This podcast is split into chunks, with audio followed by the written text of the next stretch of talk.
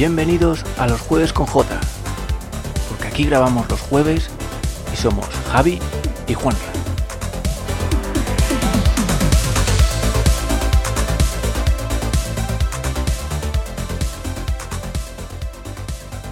Bueno, pues muy buenas a todos y a todas, bienvenidos a este primer programa en la primera temporada. Arrancamos con un proyecto nuevo, un proyecto que bueno, que llevamos ya tiempo yo y Javier que queríamos hacer ya y por fin nos hemos puesto, por fin me ha un poco eh, dado el empujoncito para eh, arrancar con este, con este podcast. Eh, sin más dilaciones vamos a hacer una pequeña presentación y como no vamos a arrancar con, con Javier, que Javier tiene mucho que decir también como yo, así que adelante Javi, todo tuyo. Hola, buenas. A ver, mi nombre es Javier Gracia. Eh, me encanta todo este mundo de los videojuegos. Como bien dice Juanra, eh, llevamos mucho tiempo intentando llevar este pequeño proyecto hacia adelante, tanto a nivel por futuro laboral o por hobby. Y aprovechando esta cuarentena que estamos viviendo todos, pues ya hemos decidido dar el paso. Llevo desde muy pequeño metido en el mundo de los videojuegos y ahora pues intentando sacar adelante uno con varios compañeros a través de Kickstarter y con varios proyectos individuales, pero sobre todo intentaremos llevaros a, a casa a esos ratitos que tengáis libres, eh, pues las noticias, los rumores de cada semana respecto sobre todo al mundo de los videojuegos, pero también tocaremos algo de series o de películas de hoy y de ayer. Correcto, porque esto es algo que en realidad nos gusta, ya veis que son temáticas obviamente que nos gustan. Yo también voy a ser muy breve, lo dicho. Juanra Concepción, más conocido como DuelM para los amigos. Y nada, en cuanto también electrónico en general, yo un poco el tema de es realmente lo que a mí me encanta. Y espero algún día poder hacer alguna cosilla. Pero bueno, ya tras esta breve introducción, Javi, si te parece, vamos a ya darle caña, vamos a entrar en materia, vamos a- al kit de la cuestión. Y hoy hemos querido, como os decíamos, como son videojuegos, eh, lo que nos apasiona, lo que nos gusta y de hecho lo que, por ejemplo, Javi eh, quiere dedicarse, eh, vamos a hablar de la gran N, ¿verdad, Javi? Que hay que hablar de la gran N que tiene ahí Nintendo entre manos. Bueno, pues esta semana nos han dado eh, la gran noticia de una nueva actualización de, de software o de firmware en la Switch. Eh, llevamos mucho tiempo con rumores, de hecho desde la versión anterior, de la iteración anterior de consola, eh, en la que antes de que saliese la Nintendo Switch Lite, pues ya se hablaba de una Switch Pro. Resulta que esta semana eh, ha salido ya la actualización 10 del firmware en la que eh, un, un hacker o un programador eh, ha visto en el código fuente, bueno, en el código fuente, en el código, porque no es el código fuente en sí, lo ha tenido que, que descomponer, eh, que hay un código mm, que da indicios de una nueva versión de consola que no sería ninguna de las existentes, que como recordemos hay tres. Está la Switch original, la Lite y la nueva que es como la original pero con un poquito más de batería. Pero luego mm, entraremos más a fondo en esto porque tenemos también otra serie de detalles respecto a la actualización de la versión 10.0 que Juanra nos va a dar ahora un poco más de detalles. Correcto, Javi, porque bueno, eh, como no, eh, realmente lo que Nintendo, aparte de las especulaciones, como ya comentabas y demás, de la gente que quieren ver una versión Pro a toda costa, parece, de la Switch, realmente lo que nos ha traído esta versión 10.0 eh, son una serie de funciones que, bueno, las vamos a decir a continuación, que son, por ejemplo, transferir los datos de la memoria de la consola a una tarjeta SD, que de hecho esto mismo, Javi, si te acuerdas, estábamos hablando de esto mismo hace pues, escasos días, que me decías que era un handicap que la Switch eh, lo tenía y que era un poco, no voy a decir la palabra porque es fea, pero que vamos, que era una P mayúscula, ¿no? Que no podías hacer esta serie de cosas. Y por fin parece que ya Nintendo se, se ha venido arriba con esta versión 10.0 y lo han puesto, ¿no? El transferir eh, cositas. Eh, vale, eh, después también el, lo que sí también importante, el, que eso creo que es algo que ya estaban pidiendo hace un montón de tiempo, ¿no, Javi? La reasignación de los botones eh, tanto el, el Pro Controller como los Joy-Con, ya vamos a poder por fin eh, personalizar las configuraciones de botones, ¿no? Exacto, sí. Eh, sobre todo me imagino que será para, para la Switch antigua, por el tema de, como bien dices, de los Joy-Con, que al, al extraerlos, pues puede resultar a veces para ciertos juegos un poco incómodo. Entonces han, permiti- han permitido el remapeo. Date cuenta de que según cómo agarres, seas diestro, seas zurdo, el Joy-Con izquierdo o el derecho, aunque han intentado que fuera, que fuera eh, polivalente o, que se pudiese usar casi iguales, no acaban de ser del todo iguales. Entonces, para que fuesen más cómodos, han hecho esta reasignación o remapeado, sí. Hmm. Y eso, bueno, bastante útil, entiendo. Yo la verdad que no, no, no es una función que utilice mucho, eh, sinceramente, en las otras consolas y demás, pero tú, por ejemplo, sí que lo has utilizado, ¿no? Y crees que, crees que era algo que ya tenía que estar sí o sí, ¿no? Entiendo, en la consola. Sí, la verdad es que sí, que todo esto siempre eh, son mejoras que tienen que haber eh, y que la gente sí viene pidiendo desde hace bastante tiempo en, los foros y demás. De todos modos, eh, respecto al tema de, lo de la memoria que has explicado antes, de la transferencia, no sé si sabes que el único inconveniente que tienes es que no puedes transferir las partidas salvadas. Madre mía. O sea que siguen estando, tienen que seguir estando en la memoria de 32 GB interna de la Nintendo Switch. O pagar un online y tenerlas en, la, nube. En la nube, claro. Con lo cual, si tu consola, si tienes dos consolas y una de ellas está baneada por ser mala gente, o, o eh, se te ha estropeado por alguna cuestión el tema de acceso a la red, no vas a poder transferir tus datos de una consola a otra porque no puedes pasar los datos de la interna a la externa y luego reaprovecharlos en tu nueva consola. Yo solo sigo viendo un, fallo. Claro, no, desde aquí, está claro que desde aquí Nintendo, si escucháis este podcast, que seguro que sí, hacemos un llamamiento a esto y creemos que es algo que hay que solventar, pero ya. Más que nada por eso, porque es lo que tú dices, Javi. Si, por ejemplo, hay problemas con el... Tienes problemas, por ejemplo, con, con internet y demás, aunque tengas la opción de la nube, bueno, te vas a quedar un poco vendido y, creo que es algo que tendría, eso sí que tendría que estar ya sí o sí implementado, creo yo. Exacto, y que no deja de ser una consola, aunque, aunque hayan conseguido el éxito que han conseguido haciéndola dual, de escritorio y portátil, eh, si vemos el ejemplo de la Lite, ya no es de escritorio, es solo portátil. Si te la llevas mm, a la montaña porque tienes una casa en el norte de Cantabria donde no hay cobertura, y tienes otra consola allí por lo que sea, o se te estropea y tienes otra, o, tienes un hermano que tiene una consola y la tuya se estropea y quieres pasar la partida. Cualquier tontería, cualquier, cualquier posibilidad, eh, no puedes, pierdes los datos. Entonces, siempre se debería de permitir. Pero yo creo que siempre ha estado ese problema ahí, porque me parece que con la Vita pasaba algo similar tenías que pasar a través de un software propietario, no se permitía.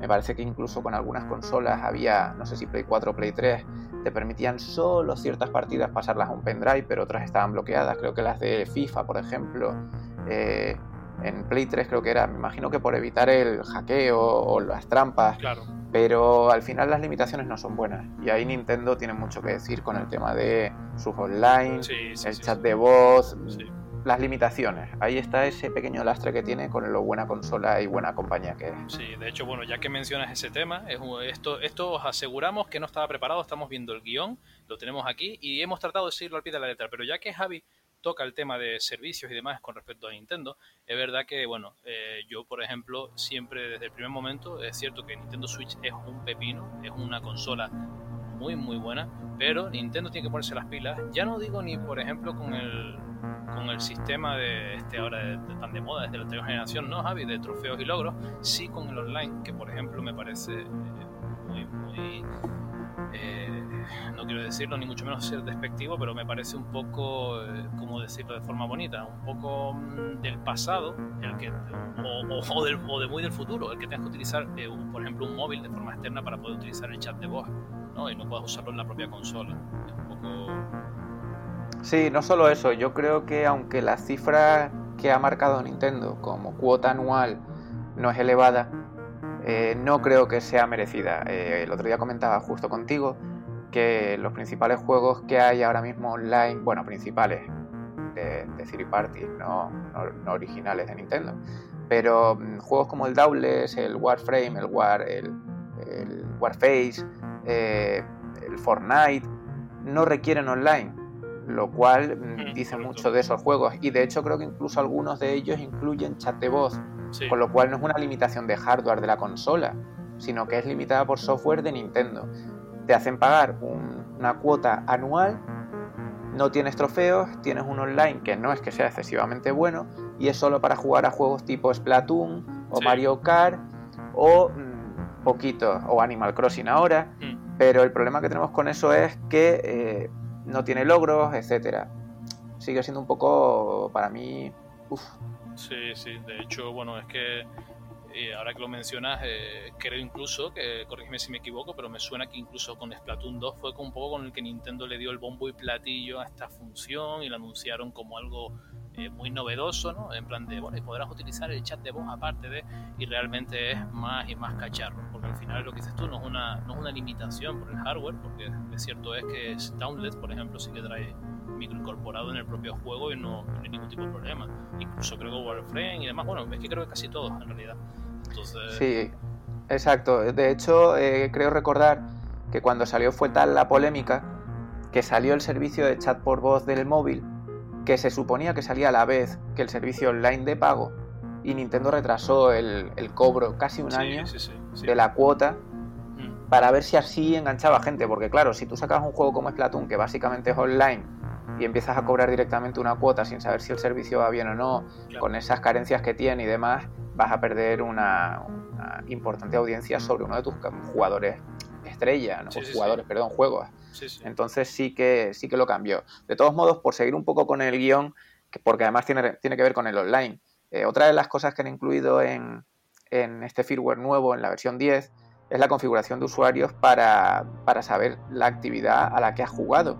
Eh, actualmente, y de hecho hubo un problema en la actualización, no sé si fue en la 4, 5 o 6, es que han salido tantas, en la que se borraban las horas que llevaba registradas de juego. Sí, sí, lo recuerdo. y eso era una faena, porque había mucha gente que llevaba registradas 130, 140 horas al Zelda, y era como, ya que no tienes logros, pues por lo menos decirle a los colegas, oye, llevo 130 horas, es un juegazo, ¿cómo lo demuestras? No te estoy diciendo es un juegazo y no juego, no, no, 130 horas, y lo veían tus, tus amigos.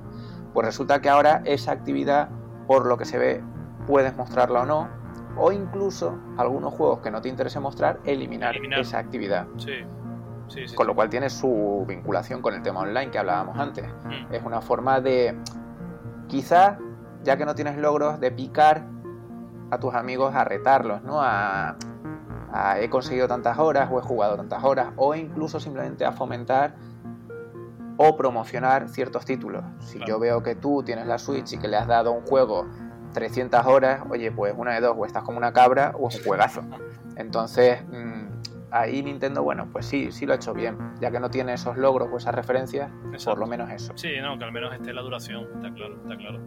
Y bueno, el siguiente punto, eh, Javi, el siguiente punto de esta actualización, que bueno, es algo que a los más fanáticos de Animal Crossing les gustará, está claro, y bueno, y también a los usuarios como tal, porque por fin, por fin Nintendo añade nuevos iconos de usuarios. En este caso, pues añade seis eh, nuevos avatares, eh, obviamente de su juego ahora mismo eh, puntero, que está reventándolo, que es Animal Crossing New Horizons, ¿no? Y por fin, en esta actualización, se toman la, por fin la, ¿no? la, la, molestia de añadir, porque es verdad que ya todos yo creo que estábamos ya cansados de ver siempre los mismos, que hasta el final o te quedabas con uno que te gustase mucho, o, era un poco ya ruleta porque no sabías cuál de, los pocos que tenía, ¿no? de las casas que hay, y por fin es eso. Añaden estos seis nuevos. Así que bien, bien, algo, algo novedoso dentro de la. Sí, sí son esas, esos pequeños detallitos, pero que bueno, que también se valoran, porque eso hace ver que siguen dedicándole. Eh, ese, ese, mimo o ese cariño a la empresa a su consola actual puntera, ya que la 3DS se puede decir que aunque tiene un gran catálogo ya no está sacando casi nada, ¿no? Ni la 2DS, su hermana en dos dimensiones. Pero bueno, creo que llegamos a la parte importante de esta actualización del firmware 10, que era como comentábamos, eh, ese código oculto en el que se hace referencia a un dispositivo o algo que incluiría una segunda pantalla a la Switch. Sí, porque aquí justo fue donde, que de hecho, bueno, fue uno de los motivos que escogimos hablar de esto mismo en el podcast, para quien nos esté escuchando, porque bueno, pues a Javi y a mí nos dio por empezar también a hacer teorías de la conspiración y decir una serie de cosas, pero bueno, eh, yo creo que incluso podríamos ahora comentársela a nuestros oyentes para que ellos también, pues, oye, si nosotros lo, algunas de las que decimos eh, son la correcta, la opción correcta, pues oye, nosotros en primicia lo dimos cual insiders aquí y ahora. sí, la verdad es que tenemos un poco de cara porque vamos a plantearos unas cuantas, con lo cual es como quien pone una quiniela de muchas columnas. Correcto. Entonces, bueno, bueno, pero sí, seremos los primeros en, en haberlo comentado. De hecho, confirmo que una de las teorías que se me ha ocurrido esta tarde nadie la ha puesto ni en YouTube ni la he visto por ningún lado, la comentaré Ah, pues justo al final. Pues mira, cojonudo. Porque sí, esa va a ser única nuestra. Pero yo creo que la que más eh, llama, eh, y sobre todo, no solo por el hecho de que eh, haya Nintendo dado pistas ya sobre el tema, Mm, sino porque digamos que ya hizo pruebas con ello. ¿De qué estamos hablando? Pues de la Wii U. claro. La Wii U cuando salió mm, se ha considerado como el mayor fracaso de Nintendo, si no contamos con el Virtual Boy. Eh, ¿Qué pasa con la Wii U? Todo el mundo se olía que era la versión de prueba de una Switch. El mando ya mm, Sí, se parecía mucho. ya apuntaba ya. Eh, ya nos quejábamos de que la Wii U, cuando nosotros trabajábamos en una empresa juntos, eh, la gente iba a pedir la Wii U y no sabían si era una Wii, si era una Wii U, si la letra era un extra, si Sí. no era, si solo era el mando, si se le podía conectar ese mando a la Wii normal. Bueno, de hecho, Ahí Nintendo metió mucho la pata, perdón. de hecho incluso Javi, eh, corrígeme si me equivoco, pero en su momento creo que Nintendo, creo que Nintendo tenía en mente incluso algo con el gamepad que era la tablet y demás, no el tabletomando, eh, como lo llamábamos en la época de Wii U, tenían en mente lo que nunca, y yo creo que eso quedó en nada nunca, pero tenían en mente, si mal no recuerdo, eh, que podían utilizarse incluso dos al mismo tiempo en juegos y cosas, e intentar ¿no? un poco cruzar no solo un Wii U-Pad sino, y Wiimotes y demás, sino también dos Wii U-Pad. Eh, un poco creo que incluso llegaron a comentar algo de ese estilo y quedó en nada, ¿no? Eh, Sí, me imagino que quedó en nada por el tema del precio y porque no es... Nintendo, a pesar de que tiene muchos inventos, que luego hablaremos de ello, de Mm. todos los accesorios mm, que ha tenido, exitosos o no, eh, hay veces que no se arriesga, gracias a Dios, a meter la pata. Y el, el reemplazo o reparación de un, de un tabletomando, como lo llamábamos nosotros cariñosamente en su día, sí. eh, es era caro. cariñosamente, Era, es cariñosamente, hay que es cariñosamente. antes de que Era- nos tache de... E- Era, era muy caro, la reparación de la batería, aunque se podía pedir creo que por AliExpress, pero era caro. Y el mando en sí, como se te cayese al suelo, el cual era necesario para jugar, porque había cosas que tenías que hacer en la pantalla de la consola sí o sí, no porque el juego lo pidiera, sino por el propio menú. Exacto. Entonces, era algo necesario ese mando para esa consola Mm. y mm, era caro de reparar, con lo cual me imagino que Nintendo eh, dio un paso atrás y dijo, no, no, no vamos a usar dos a la vez, porque ¿quién tiene dos mandos de esos a la vez? Era difícil. Claro. Pero el caso es que eh, ahí ya nos estaba dando pistas del uso de doble pantalla que ya traía en sus Nintendo DS, de cómo funcionaría, Mm. del cambio de una pantalla a otra, porque podías mandar en la pantalla pequeña una parte del juego y en la tele lo otro, pero podías invertirlo. Claro. Para juegos como el Nintendo Land, pues que si el escondite o no, o entonces podías alternar, tenías un botón. De hecho, podías, como quien dice, jugar a juegos en una sola pantalla, en, la, en el mando solo, mientras tus padres o familiares estaban viendo algo en la tele, Exacto. Aunque estuviese la Wii U conectada, pero Sí. claro, no estabas viendo nada en la pantalla y jugabas como si fuese casi una portátil con el, con el tabletomando. Ojo, la batería no duraba mucho tampoco, todo hay que decirlo. Había veces que había que jugar enchufado por el, por el consumo que tenía. Mm. Sí, no, Esos fueron los, las primeras pistas que nos dan de lo que podría ser esa nueva consola o dispositivo que dicen que se ha encontrado en el código de la Switch. Es decir, tendríamos nuestra Switch como si fuese ese mando de la Wii U y sobre todo porque Nintendo ya ha confirmado que habrán más títulos este año, eh, no sé si remasterizados o simplemente portados Mm, la- de Wii U. de Wii U. Yo creo que sí. Yo creo que de hecho, bueno, y, yo firmo como que yo al menos sí que a título personal lo firmo, porque insisto, eh, es lo que tú comentabas, ¿no? Wii U fue una apuesta, es como eh, fue el prototipo de ellos. Y Nintendo, otra cosa no, pero es verdad que Nintendo como compañía siempre, ¿no? Eh, ha, sido, ha tenido esa cultura, ¿no? Ese, ese, ¿no? Esa cultura japonesa precisamente, esa dedicación y demás. Y Wii U obviamente para ellos fue, pues bueno, un estrepitoso fracaso en cuanto a eh, en cuanto al planteamiento, la, la, vida óptima de la consola eh, fue muy precipitada, tenía que durar más tiempo. Entonces yo apuesto eh, firmemente a un accesorio, Javi, no sé si a lo mejor algún tipo de docking o algo, o algo que se enchufe en el, en el tipo C, pero yo creo incluso a lo mejor algún accesorio, pero no una consola nueva, que la gente está emperrada, sino un accesorio que precisamente pues, haga esa función para poder heredar literalmente eh, la, Wii U, porque es, que, es más, firmo el accesorio con un pack eh, de inicio, tipo Nintendo Land, eh, por ejemplo, o juegos así. Hay que recordar que lo que tú comentabas, ¿no? Que hay muchos juegos, por ejemplo, incluso el Zombie U, no sé si te acuerdas, que yo, por ejemplo, cuando la compré, la compré con el Zombie U, el pack aquel de salida. Era un juego sencillo, pero claro, te gustaba, ¿no? Porque te movías y demás, movías el tabletomando y aparte de eso interactuabas con el tema de la pantalla y la tele y demás al mismo tiempo. Entonces, eso, luego, por ejemplo, en la Wii U, en el último ciclo de vida, también tenía oficialmente por parte de Nintendo eh, juegos como el Brain Training y demás, o sea, juegos de, incluso de la DS para utilizar. O sea, imagínate que, que, estaban apostando por todo el tema de la pantalla táctil y eso. Entonces yo creo que, y yo firmo que es algo de ese estilo, al menos yo a título personal, pero está claro que hay que hablar del resto de, teorías que tenemos al respecto, ¿no? Claro, eh, esta tarde comentábamos tú y yo eh, las distintas alternativas o, posibilidades que habían hmm. y las que barajábamos, voy a enumerarlas un poco, salvo esa gran, esa gran eh, sorpresa que tengo para el final. Más que sorpresa es mi, mi presunción y también un poco justificada. Hay que aclarar eh, que está fuera de guion eso, ¿eh? O sea, eso es algo que Javi ha traído la bomba, ha traído esa bomba para soltármela incluso a mí. O sea, yo también me voy a enterar ahora mismo cuando Javi lo diga, ¿eh?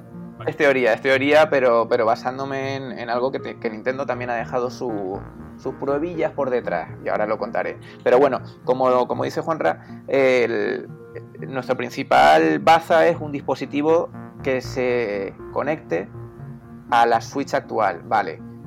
¿Qué tipos de dispositivos? Que era lo que comentábamos esta tarde. Bueno, pues tenemos varias opciones.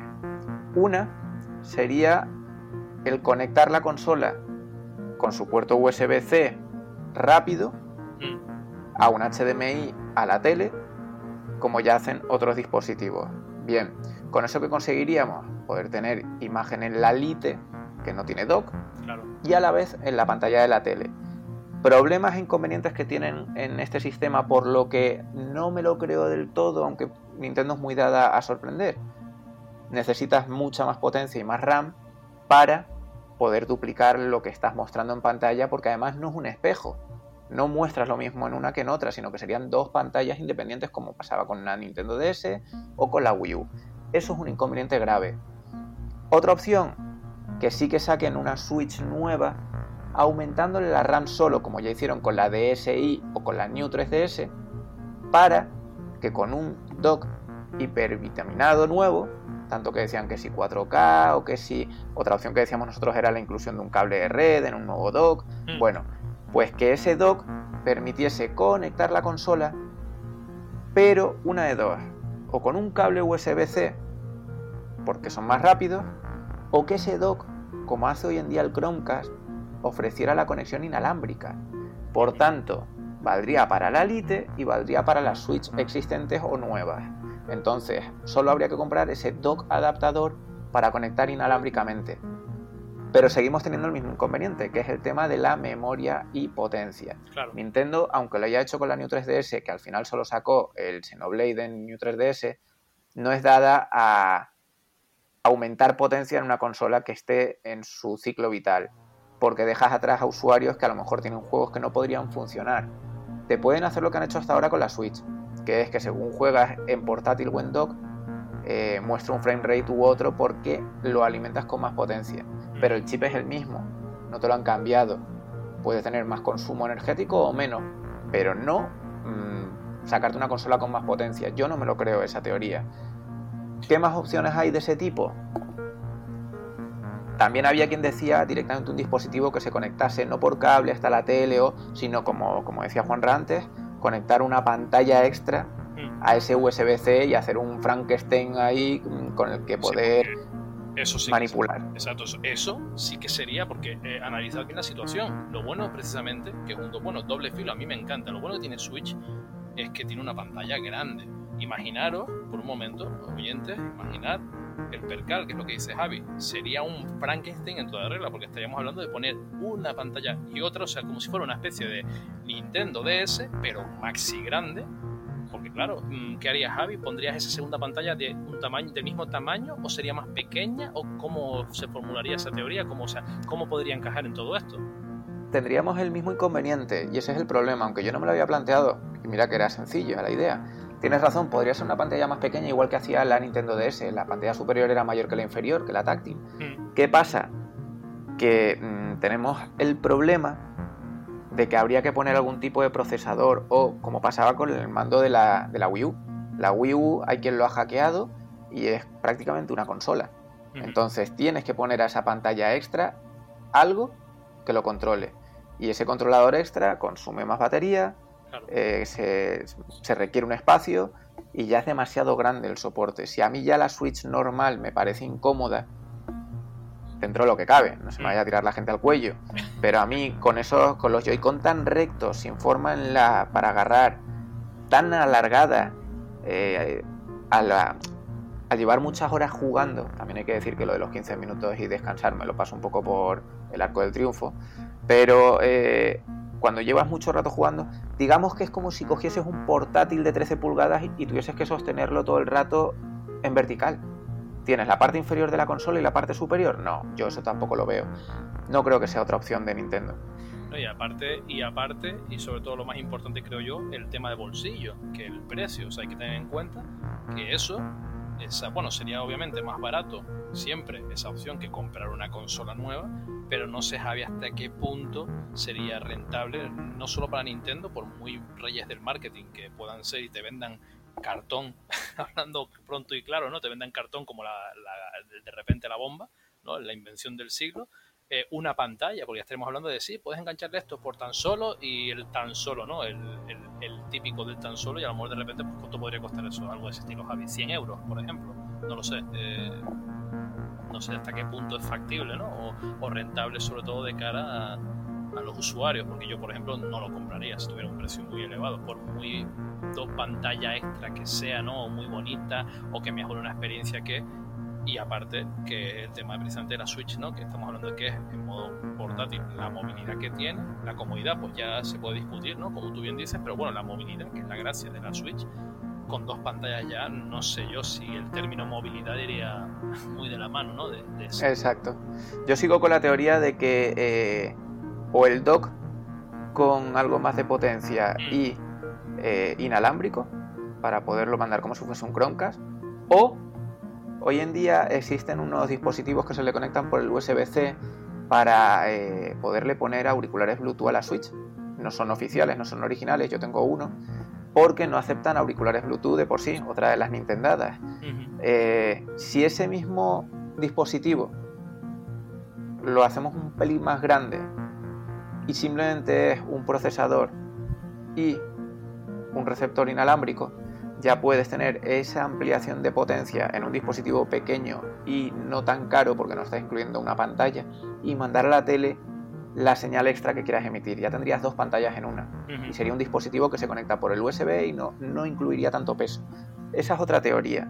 Claro, ¿y qué sería, Javi? Algo tipo, eh, entiendo, parecido, ¿no? Un poco a eh, como la, eh, la PS Vita TV, por ejemplo, ¿no? Que, o sea, sería algo, dices algo parecido a algo de ese estilo, como lo que fue PS Vita TV, o, algo más allá de...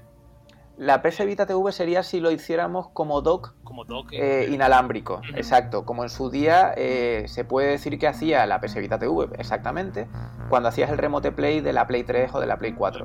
Tú podías tener en el salón la Play 3 o Play 4 y en tu cuarto conectar la PS Vita TV y jugar con un mando en esa tele. O como también hace el Steam Link, el aparato que Valve vendió y al final hasta casi regaló porque, bueno, hay gente que lo usa, pero no pareció tener mucho éxito.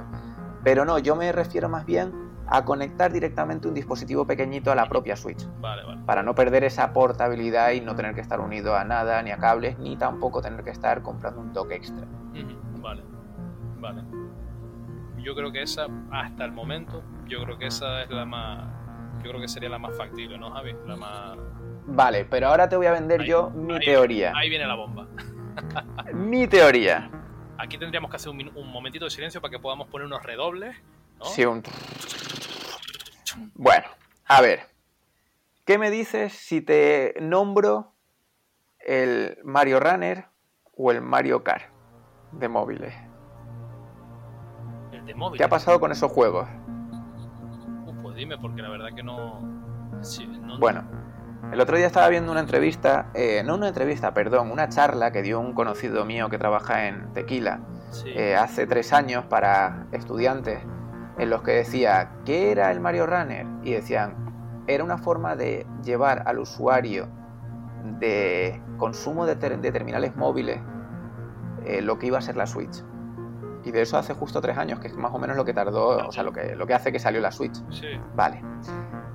¿Y si eso era un acercamiento al uso de dispositivos móviles como Android o iOS, como pantalla extra, como ya hacía Play 3, que decían que para Gran Turismo usarlo de retrovisor? Oh, vaya, vaya. Mira, mira. Y eso sido. Puedes tener. ¿Quién, quién no tiene móvil en casa? No, claro. Si te están haciendo, si te están haciendo usar el móvil para el chat de voz, Sí. ¿Por qué no instalar en la propia aplicación de Nintendo el efecto espejo que tiene procesador, que tiene todo? Solo tienes que mandar inalámbricamente a tu Switch por Bluetooth o Wi-Fi lo que quieres ver.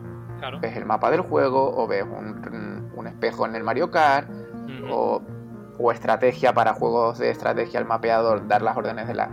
Ahí lo tienes. Claro, no, no, esa opción de hecho te la compro rotundamente, ahora que lo dices. Es más, me encanta porque, eh, bueno, pues va a depender de cada usuario lo que esté dispuesto a gastarse o más bien lo que, lo que haya estado dispuesto a gastarse, porque va a ser según el terminal que tenga, pues la pantalla, el proceso también, ¿no? Un poco la velocidad como tal, si es una gama media, gama alta y demás, pero sobre todo la pantalla también, ¿no? El- o sea que esa es una muy, muy buena idea, ¿eh? Muy, muy buena idea, sí.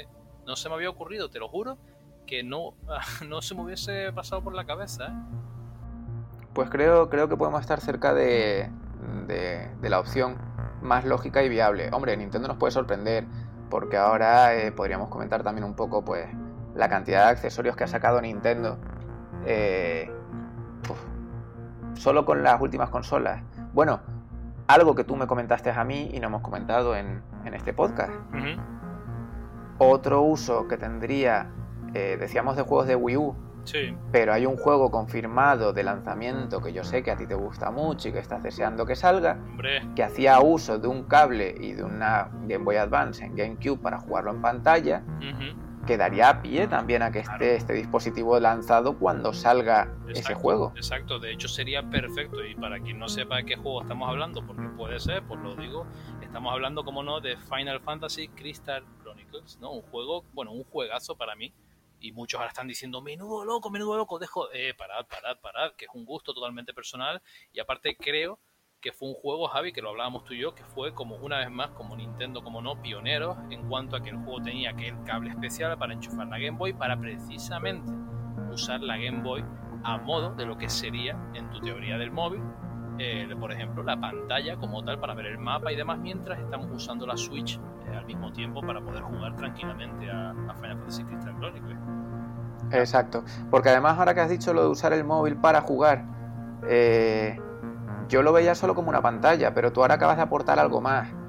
No sé si conoces un juego que salió para Play 4, que de hecho lo regalaron en la Store, uno que era como para eh, pintar o eh, como Sí, multijugador de 4 y entonces uh, te ponían en pantalla en la consola, en la tele, lo que tenías que pintar o no sé qué, y cada uno en su móvil con el dedo tenía que pintar la figurita y no sé qué, y entonces lo plasmaban los resultados de los cuatro jugadores en la pantalla. Bueno, pues eso mismo puede pasar también Claro, con, la, claro, con claro. la Switch. sí, sí, sí, y aparte dispararía lo que a Nintendo tanto le encanta, que es precisamente no pues todo el tema social y eso, porque sería La creatividad, cada uno con su móvil, su intimidad, encima no se mojan ellos con que haya problemas legales ni historias, y cada uno usa su mando, o sea, su móvil como mando. Sí, sí, sí. No, está. eh, y bueno, una cosa no tiene nada que ver, Javi, pero me acabo de acordar. eh, y bueno, no tiene que ver, entre comillas, porque es que con lo de dibujar y eso, pero quiero que me digas qué opinas al respecto. Porque algo que yo he echado en falta en la Wii U, eh, de Wii U, al paso de Wii U a la Switch, eh, fue el tema, que bueno, insisto, no tiene nada que ver, van a decir, te has vuelto loco, pero es que me acabo de acordar y tenía que decirlo si no explotaba. ¿No echas de menos el tema de las comunidades y demás, lo que tenía en la Wii U? No sé si te acuerdas, que cada juego tenía su foro, por así decirlo, pero que podías precisamente usar la pantalla táctil, que era el fuerte, que también lo tiene en la, la Switch, ¿no? Eh, también es una pantalla táctil realmente y es el fuerte. ¿No echas de menos algo de ese estilo? ¿O no crees que Nintendo, ya que estamos un poco en la parte de rumores y eso, y teorías locas, a lo mejor también cuando lance todo esto, haga una especie de, que es a lo que quiero llegar, una especie de ecosistema ya unificado que desde el móvil tengas a lo mejor esas comunidades y puedas utilizarlo, esos juegos y también el chat de voz, todo integrado, y a lo mejor Nintendo ya ha estado trabajando en algo de este estilo? Me gustaría creerlo, me gustaría creerlo. Eh, sería mi mayor deseo. De hecho, había muchos rumores de que es otro de esos grandes rumores, hoy que vamos de rumores, de que se iba a asociar con Microsoft para usar su servicio de Xbox Live, mm. con lo cual se podría englobar pues, un chat de calidad, un buen servicio en línea y el sistema de logros y trofeos. Incluso se llegó a rumorear solo por el hecho de que Banjo salía en el Smash. Eh, esa, esa, alianza Microsoft Rare con, con Nintendo. Pero otro juego que también eh, se rumorea que puede salir en breve es el Rare Replay, que son todos los clásicos de Rare en Switch. Salió ya en Xbox, pues podría salir en Switch. Eso sería otra, otro acercamiento, ¿no? Pero Nintendo siempre se cubre demasiado las espaldas con el tema de conflicto pederastia, eh, protección de, privacidad no veo, no veo yo que Nintendo vaya a abrir sus puertas.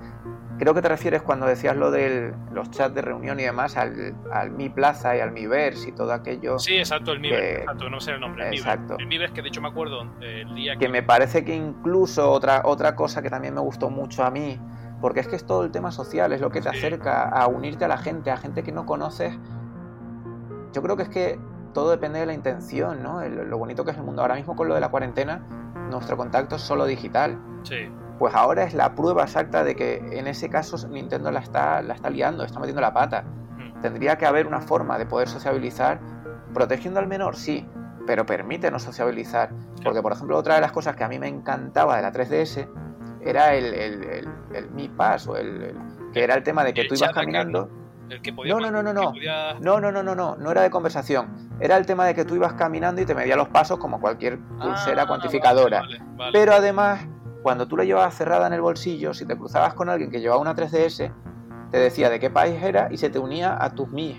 Entonces te daban logros internos de Nintendo por encontrar a mucha gente de muchos países.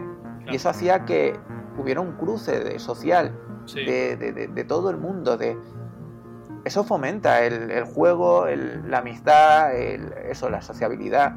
El tema de que mm, te encontrabas gente de África y, te privabas. Y te ibas de viaje y te llevabas la, la, 3DS cerrada solo por encontrarte gente. Sí, es que parece, parece precisamente que Nintendo, nuestra gran N, porque le tenemos cariño por supuesto, pero todo hay que decirlo, de un paso hacia adelante y de tres hacia detrás, ¿no? Porque yo me acuerdo, por ejemplo, ahora que lo mencionas, que era el Miiverse, correcto, el Miiverse, que no, no me acordaba del nombre.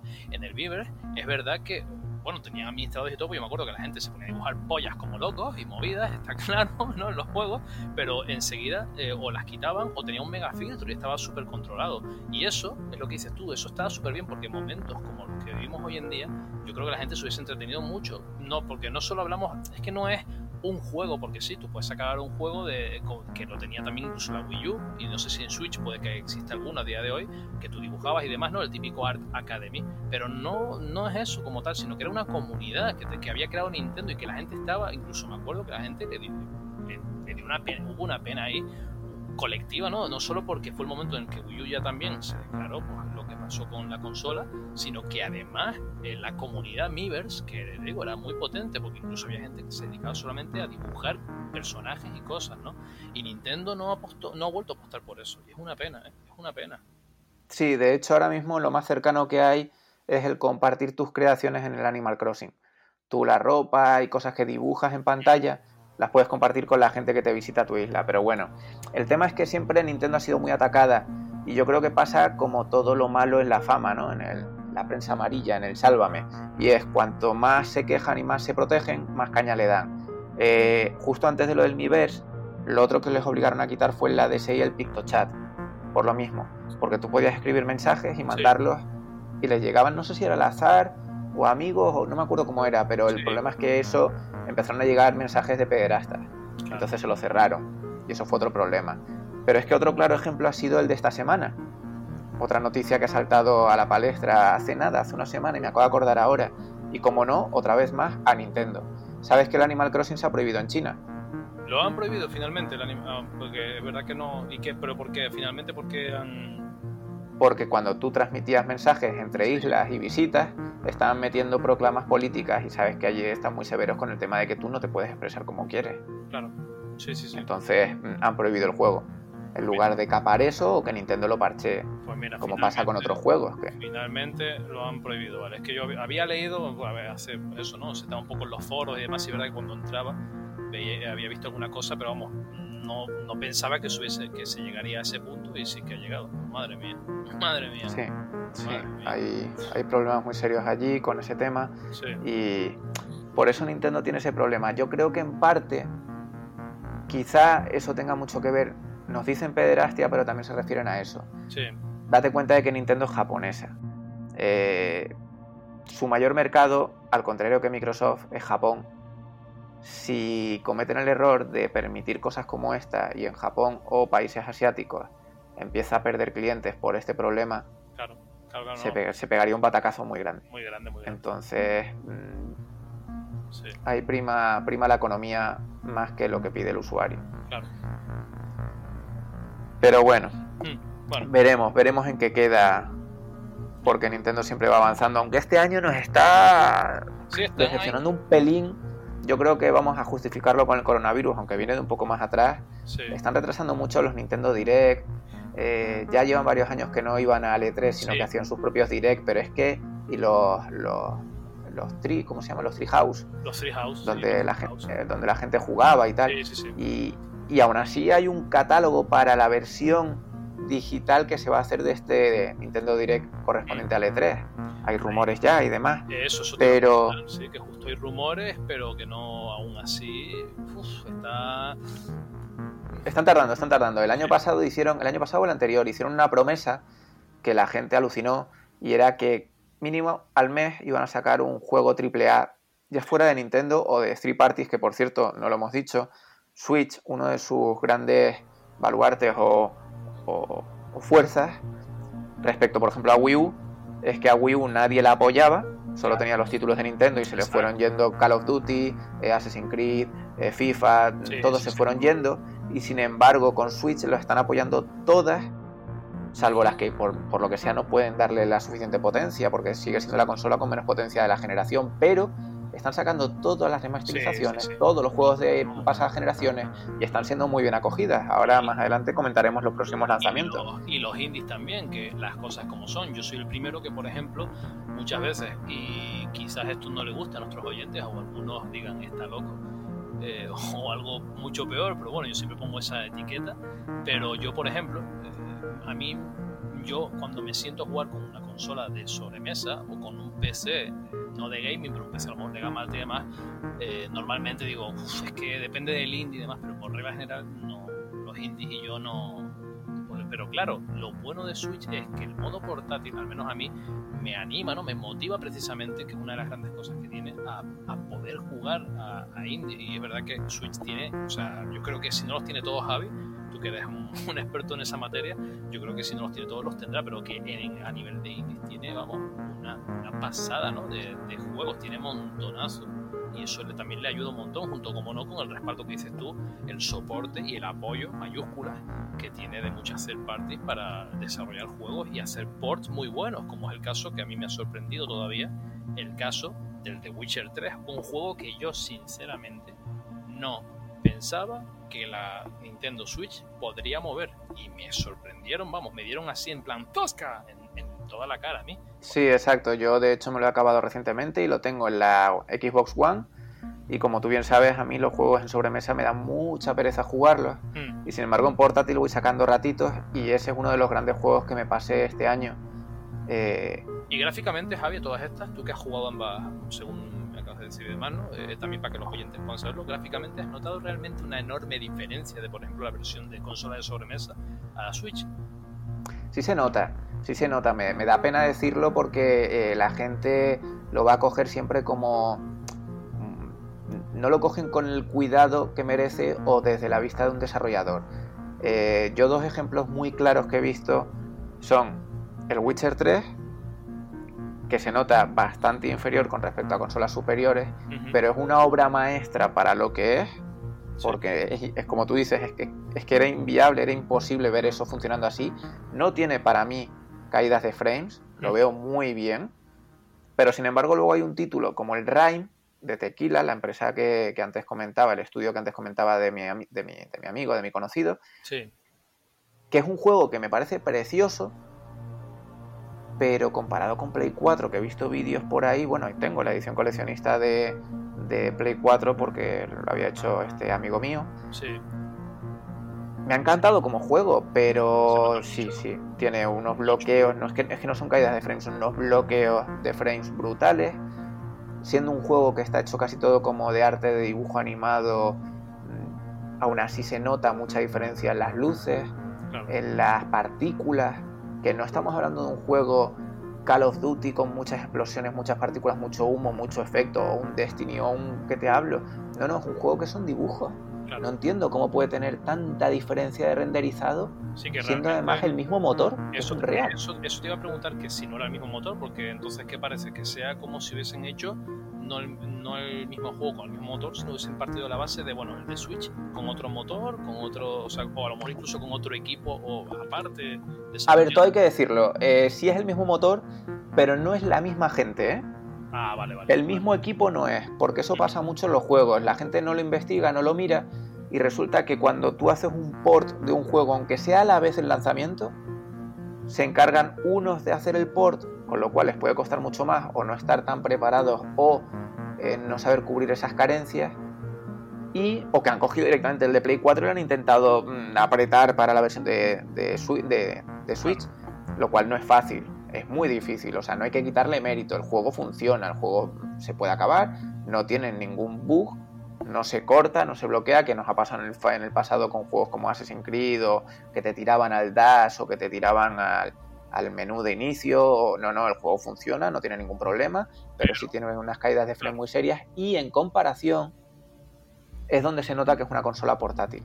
Hay otros grandes juegos que no se notan, ¿Por pero en este caso sí. Porque, por ejemplo, Javi, eh, eh, el Rime, por ejemplo, en modo, tanto en modo portátil como en modo sobremesa de la Switch, también va fatal en su modo sobremesa. No sé, no, quiero decir, a nivel incluso de, bueno, de resolución, ¿no? Y de gráficos a lo mejor, porque lo que yo eh, lo poco que he podido ver, lo que sí percibo, ¿no? La gran diferencia que yo al menos veo es lo que dices tú, que ser un juego con un arte, que debería de, el arte que hay en Nintendo, por ejemplo, son los reyes, ¿no? De que gráficamente, pues mira, mi juego no es espectacular, pero el arte no es que disimule, porque no lo disimula, sino que destaca más el arte que los propios gráficos, por así decirlo, ¿no? El gran trabajo. En el caso del Rime, lo que noto es que los bordes de sierra, ¿no? Y como, como muy. que me chirría bastante, ¿no? Pero en el modo sobremesa también pasa esto, Javi. No lo he probado, no lo he probado. Yo, eh, mi gran error es que, eh, como te he dicho antes, juego en portátil. Mm, Vale, vale. No me gusta jugar en, en sobremesa, a no ser que sea un juego que necesite mucho eh, visualmente, pero por comodidad, ¿eh? o sea, por jugabilidad. Si Sí, yo veo que un juego, eh, por ejemplo, me pasó en su día en PC con el Dead Space. El Dead Space había un- una escena eh, que sales de la nave y tienes que pasar como de una nave a otra, pasando por un pasillo en el exterior de la nave, que con mando me era prácticamente imposible jugarlo, con lo cual tuve que ponerlo en el ordenador para jugarlo con ratón el apuntado. Claro. Sí, En ejemplo- escritorio, consola, no, no, no me veo capaz. No me, es que me, me canso muy rápido. No sé si soy muy inquieto o qué, pero prefiero portátil. Y no lo he probado, no puedo... lo que te decía antes, a mí me pasa exactamente eso, pero con los indies, por ejemplo. No me veo, o sea, no aguanto más de X tiempo, por muy bueno que sea el indie, insisto, ¿eh? no, no tiene nada que ver con el juego, sino más bien con el género, porque mi percepción, la mía, es esa, ¿no? Un poco de coño, este tipo de juegos, a mí me gusta más jugarlos a mí, eh, pues eso, ¿no? Desde un dispositivo portátil más, más tipo móvil o una Switch, porque lo disfruto más yo, personalmente. Entonces, pues eso, ¿no? La percepción ahí ya de cada uno, está claro. Sí, e- es algo curioso, es algo personal, pero tienes toda la razón, a mí me pasa lo mismo.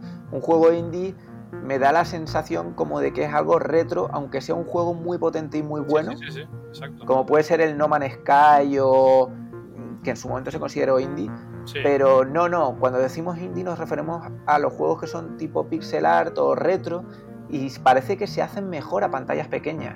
Mm, Es como algo que están hechos como para portátil.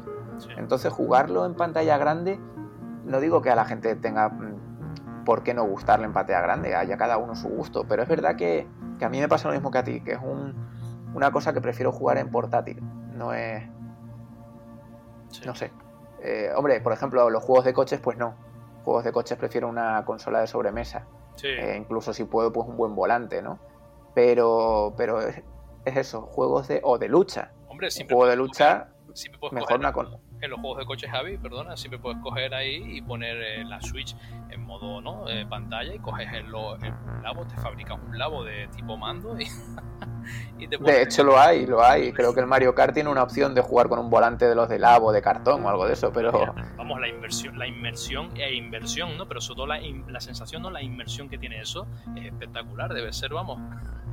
Sí, no, me hables de inversión porque inversión te da la cabeza cuando juegas al labo, madre mía, madre mía. Eso era lo que íbamos a comentar, los, los inventos raros de Nintendo. Los puedo enumerar rápido. Desde el Virtual Boy al labo, Vamos el, Wii, el Wii Fit que no estaba mal, ahora el Ring Fit que la verdad es que está muy bien, sobre todo para este periodo de cuarentena. exacto, eso te iba a decir. de ejercicio. Y además, no solo se está agotando, sino que los, los jodidos especuladores ahora mismo están poniéndose las botas, porque es eso mismo. Eh, en estos momentos en los que te das cuenta de muchas cosas y es en los que agradeces eh, ese tipo de cosas y, ese, eh, vamos, ese periférico está ahora mismo, pero vamos, reventándolo, ¿eh? Sí, sí, de hecho yo lo conseguí por Amazon en su día bastante barato y ahora está bastante caro y si lo consigues, exacto.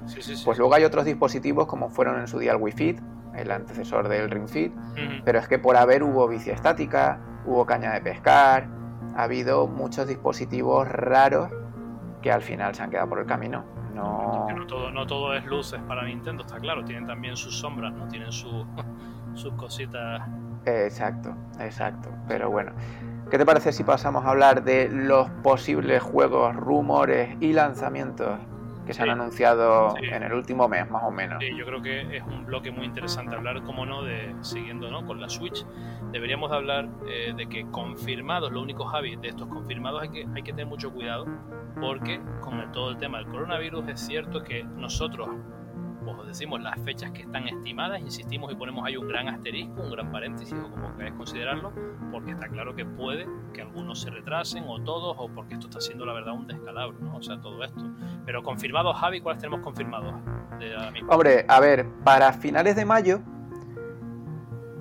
salvo si lo reservas en Game mm, en Canarias, eh, tenemos, eh, tenemos Bioshock Trilogy o trilogía Bioshock que para mí, aunque vuelve a ser un refrito, caerá.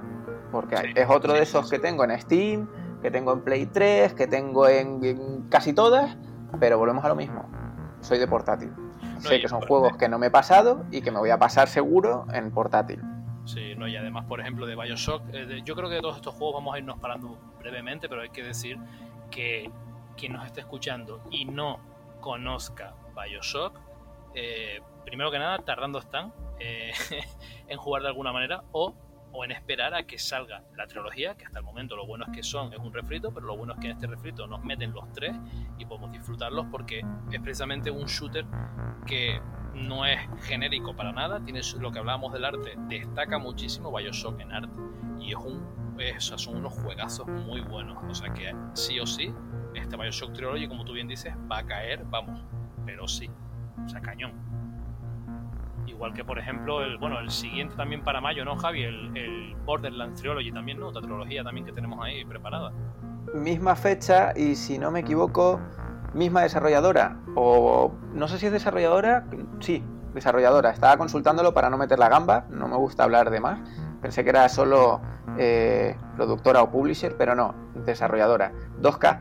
2K, 2K se encarga de sacarnos esta trilogía eh, vuelve a ser un, refrito remaster o, un, refrigerio para esta consola que, volvemos a decir lo mismo, eh, si comparamos con Wii U nadie la apoyaba y para Switch todo viene. Y tenemos XCOM 2 de 2K también. O sea que 2K tope. exacto, estas tres colecciones salen a la vez a finales de mayo y las tres de 2K. Eh, con esto solo hay que tener en cuenta una cosita para los que sean coleccionistas. Creo que solo el primer título de los tres de cada pack vendrá físico, el resto creo que son descargables. Juraría que se comentó en el mini direct que se hizo hace dos semanas o así de Me Nintendo. suena que sí, me suena que sí, porque mucha gente dijo, ah, vaya, mira, como el Spiro, por ejemplo, y demás. Bueno, que al menos el Exacto. venía el primero físicamente y los otros descargables. Pero en este Exacto. Caso, en este caso, Javi, eh, eh, descargables todos, ¿no? Menos el. O también, o Me, pa- me parece que el primero viene físico, que son Vale. los otros dos los que... Eh, Vale, pero esto solo eh, con, con el Borderlands. O... No, no, no, no, no, no. Los tres juegos de 2K Vale, los traen tres. el primero de sus títulos en físico y los otros dos descargables. Vale. Pero esto tiene una justificación o una lógica. Eh, pasa también con los Assassin's Creed. Pasó también con, con, con, con otro título que ahora mismo no recuerdo, lo siento. Pero vamos, el Doom tema está, la justificación... Dime, El Doom puede ser. el Doom, el que venía en la trilogía puede ser. No, el Doom porque 1 y decía- 2 clásico y el 3. Yo lo decía por si que ibas a comentar, por el tema del cartucho, entiendo, ¿no? Que no cabe tanto como en. Sí, no, pero me refiero a que vengan varios títulos de los cuales... Ah, no, el, el Bayonetta. Vale, sí. Bayonetta venía el 1 físico, el 2 digital. Y el Final Fantasy, Sí. el X y el X2, lo mismo. Y efectivamente, como tú dices, en el Doom y en el LA Noir venía físico, pero con descarga obligada. ¿Por qué?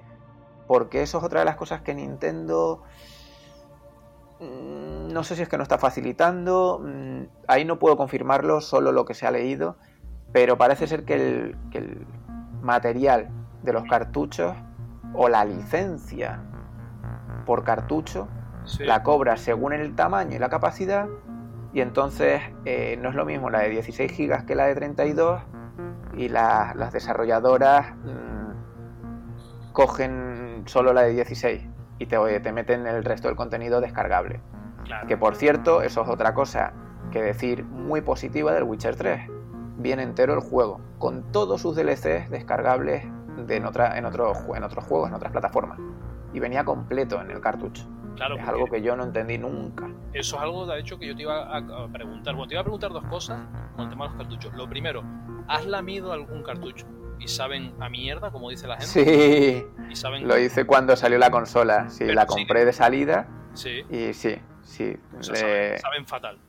Sí, le echaron o los hacen con el famoso producto químico raro para que los niños no se los coman. Vale, y eso Eh, hasta esas cosas tiene Nintendo su fallito. Y Su eso- fallito, su detallito, perdón. continúa, eso continúa, no es algo de. Sí, sí, sí, sí, eso es una medida que hizo. Nintendo. Cualquier cartucho ¿Perdón? que ahora y le pego un lametón va a apestar, va a saber a lo peor, ¿no? A, ra- a- vamos, a- ¿Tienes por ahí tu Xenoblade 2 coleccionista? Dale un lengüetazo y... No, no, no, no, como- no, eso, eso no, jamás, eso está presentadito, eso no- hasta que no, eso, uf, eso no puedo darle un lametón. Pues el Smash, el Smash. Bros que tienes por ahí. Dale, dale, que veas tú las estrellas, cómo coloca. Puede que hasta grabe un vídeo eh, Sabrosón, sabrosón, sí, sí. En el, por cierto, aquí el amigo tiene un canal de YouTube, Duelem, donde podéis verle y, y le podéis poner los comentarios que queréis verle lamiendo el cartucho. Sí, sí, no, ahora seguro que hasta la- aquí nuestros oyentes, vamos, se vendrán arriba y o me comentan y me trolean o por Twitter y demás, pero vamos, haránlo vídeo y por haber seguro, ¿no? Para, para Ay, ay, ay. Por cierto, eh, comentar mi Twitter por si alguien me quiere seguir, arroba javigracia. Lo volveré a decir al final del programa, pero bueno, Exacto, por si acaso.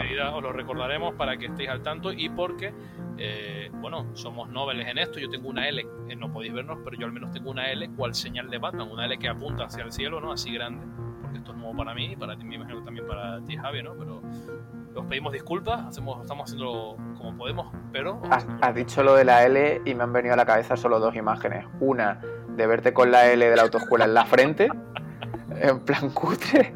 Y la otra era en plan como los americanos, en plan haciendo el gesto de loser total, más que de novato. Madre mía, cómo estoy. Bueno, la de la frente. Vale, y otra cosa, Sí, ¿no?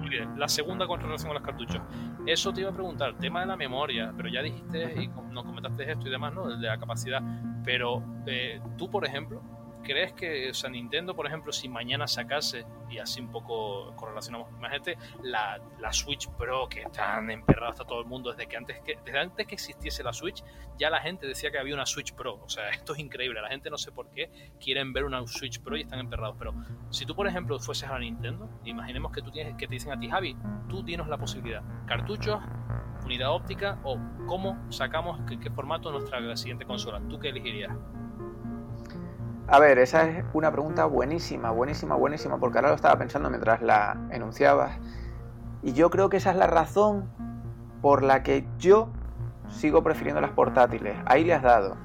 Las consolas de sobremesa han pasado a ser PCs. Y yo antes no jugaba a PCs, a pesar de que todo el mundo me decía, el PC es mucho mejor, el PC es mucho mejor, el PC igual a bomba 4K. Sí, pero el PC, cada juego que tenías que jugar, tenías que instalarlo. No podías jugarlo directamente. Y eso significa que hoy en día, ya con las texturas en 4K y demás parafernalia, tienes una media de 100 gigas que descargarte para un juego. Sí. No solo es el hecho de que puedas o no tener una, red adaptada a, poderlo jugar, porque luego tienes Stadia que juegas directamente sin tener que descargar nada.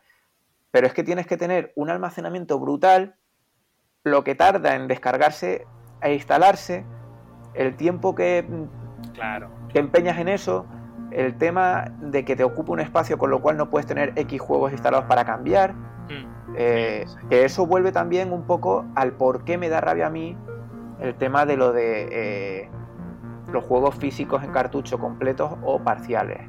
Porque volvemos a lo mismo. Yo ahora mismo cojo mi 3DS y cambio el cartuchito y juego. Sin embargo, en la Switch, si son digitales y no he podido comprarme una micro SD porque encima es un gasto extra, claro tengo la, memoria interna limitada. Mm. Que de hecho había juegos que de inicial, de lanzamiento, no podía jugarlos si no comprabas una micro SD porque la memoria interna no era suficiente para la descarga. Mal vamos, así no, no, no, no podemos. Para mí una portátil siempre tendrá que ser portátil. Y eso significa el que pueda jugar sin internet, sin descargas obligadas mm. y pudiendo cambiar el juego al vuelo. Claro. Yo, por ejemplo, yo siempre he hecho eh, ¿no? en el círculo, que, esto es algo que te va a chocar, pero yo siempre se lo digo a, ¿no? a mis amistades y demás, yo hago una comparación eh, y vas a ver lo sencilla, es absurda, pero a mí me encanta hacerla, ¿no? Yo, por ejemplo, eh, a mí los, los sandbox me gustan, porque obviamente soy un puto fanboy, lo sabes, de Shenmue y demás, y los sandbox me gustan, pero hay que ser sincero es una cosa. Un sandbox no es un juego para, oye, hemos hecho una partida rápida, porque cuando un NPC te dice, vete a la otra punta del jodido mapa, que es enorme, dices tú, vale, la media hora que tenía para jugar la he cogido para recorrérmelo, y es muy bonito el mapa y todo lo que tú quieras. Pues para mí esto es algo parecido, yo siempre hago ese similar a los colegas, no le digo, mira, eh, para mí eh, rollo como lo que decías tú, ¿no? En plan, eh, que pongo un cartucho es un juego pasillero, un juego lineal, un juego rápido, y las consolas de se están volviendo consolas a los sandbox, de pon el juego, bájate, o sea, un juego con, por ejemplo, dos Blu-ray, como es el, el, off topic, pero bueno, es el Final City Remake, y encima luego te pesa más de 100 gigas, te bajas un parche, no sé qué, y dices tú, ¿y cuándo voy a jugar? Si tenía ganas de jugarlo, pues, y así con todos los juegos, ¿no? Igual que en PC, que sí que todos Exacto. pero, y no, o sea, eso... Exacto, Red Dead Redemption 2, etcétera, hay veces que hasta te regalan juegos y ya no te apetece.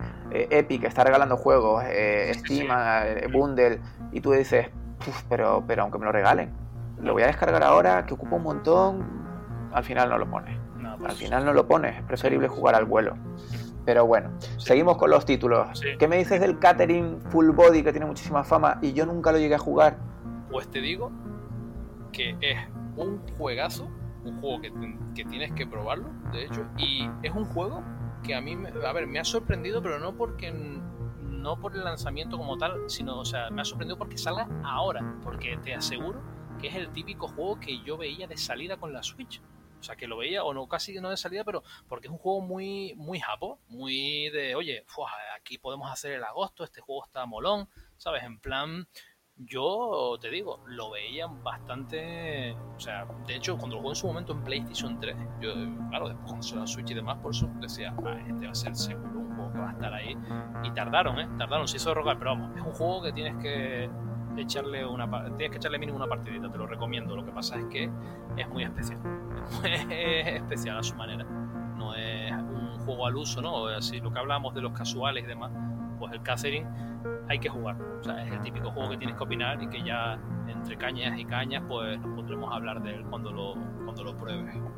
Es como el siguiente que vamos a decir, ¿no? Que es el aclamado, maravilloso, espectacular Javi Xenoblade Chronicles en su, y lo remarcamos, Definitive Edition, porque, eh, bueno, el juego en sí eh, Javi, tú llegaste a jugarlo, de hecho tú ahí sí puedes decirme, yo por ejemplo lo jugué en la Wii, fue el mejor juego que he jugado en la Wii, de hecho tengo la coleccionista ahí guardada bajo llave y demás, digo, un juegazo, Pero luego es verdad que Nintendo sacó, ¿no? Que, eh, que de hecho también hay un poco, puedes contarme la anécdota que me decías antes fuera de, de micros, ¿no? Del tema de precisamente la 3DS y demás por este juego, ¿no? Por la, por la, el port que sacaron de, del Xenoblade Chronicles para la DS, ¿no? Para la 3, 3DS, era verdad. Sí, la New 3DS. Mm. Y claro, eh, ahora ya por fin Nintendo se viene arriba y eh, si aún no habéis visto el cambio, el lavado de cara que le han metido al juego, tenéis que verlo porque es espectacular.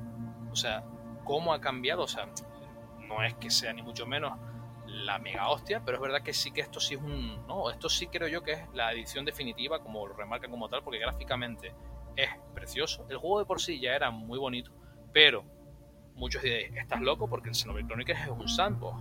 Sí, o sea, es un mapa muy, son mapas muy grandes y demás, es verdad.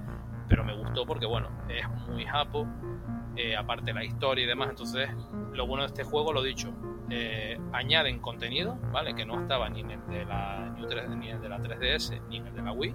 Aparte, gráficamente lo han tocado al máximo. Y, y la música, que ya tenía piezas espectaculares, pues la han también remasterizado. Entonces creo que es un, un claro candidato ¿no? a que todo aquel que tenga la, Nintendo Switch y le guste, por supuesto, ¿no? los JRPG y demás, tiene que hacerse con este juego.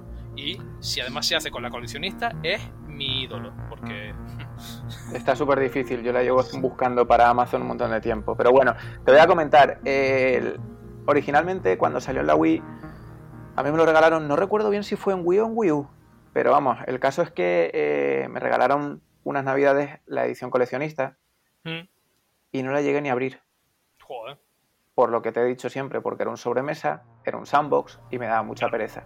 Era un juego muy largo con una fama. Decían que era el que tenía el mapeado más grande, no sé si eran 400 kilómetros cuadrados, una salvajada sí, de mapeado. En el momento era, una, era, te digo, una pasada. Y encima la mecánica del juego me parecía bastante rara, Mm, muy rara. Bueno, en, aquel entonces no lo jugué, cosa que me arrepentiría. Pero gracias a que va a salir en Switch, no me arrepiento. claro, Después salió Nintendo, en otra de sus grandes maniobras, sacó la New 3DS. ¿Qué traía la New 3DS? Bueno, traía mejoras suculentas, pero ninguna para mí cumplió sus expectativas. Traía eh, un segundo stick bastante incómodo para el, para el pulgar derecho, porque no era un stick, era como un, una especie como de, de botón no pulsable, sensible, pero tenías como que empujar y no cedía. Era, un- era incómodo. Diseñado principalmente para suplir el, el Circle Pad, que era un Eso, accesorio para, para incluir el segundo stick de la 3DS. vale, sí. Para juegos como el Metal Gear Solid, o el Resident o Evil, ¿no? El Revelation. el Resident Evil Revelation, Sí. o el eh, Monster Hunter. Vale, pues ya me acabas de dejar loco, porque yo pensaba que eso no había servido para nada y al menos has dicho ya tres juegos, porque yo pensaba que había salido específicamente para solamente el Resident Evil Revelation. Pues ese accesorio era brutal de cómodo, porque Sí. además los gatillos traseros también se adaptaban. ah, no era solo el stick.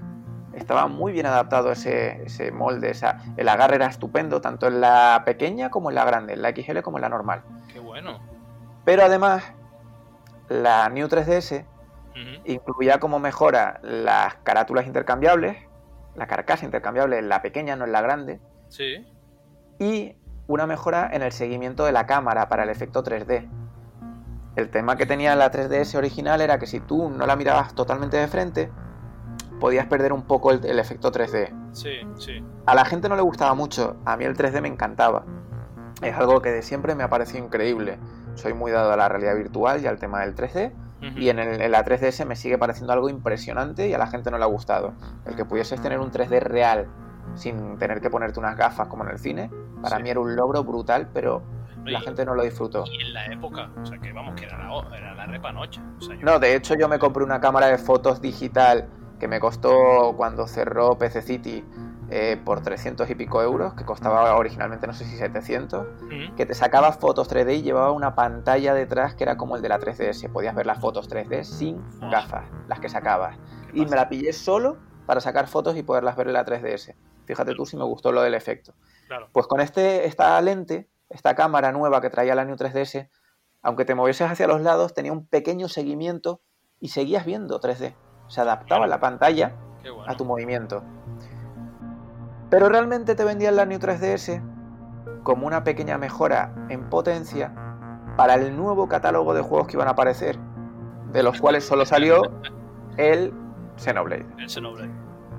Problema, yo me lo pillé, lo tengo original, de colección una vez más, porque me gustaba mucho. ¿Y qué mejoras traía? Bueno, mentira. El... Había otro juego... A ver, el Xenoblade solo funcionaba en New 3DS. De ahí que se hiciera esa mejora de la consola. Ha sido de las pocas veces que, la, que Nintendo ha eh, restringido el funcionamiento de un juego a una versión de una de sus consolas. Pero luego había juegos que hacían uso de esa mejora opcional, como era el Hyrule Warriors.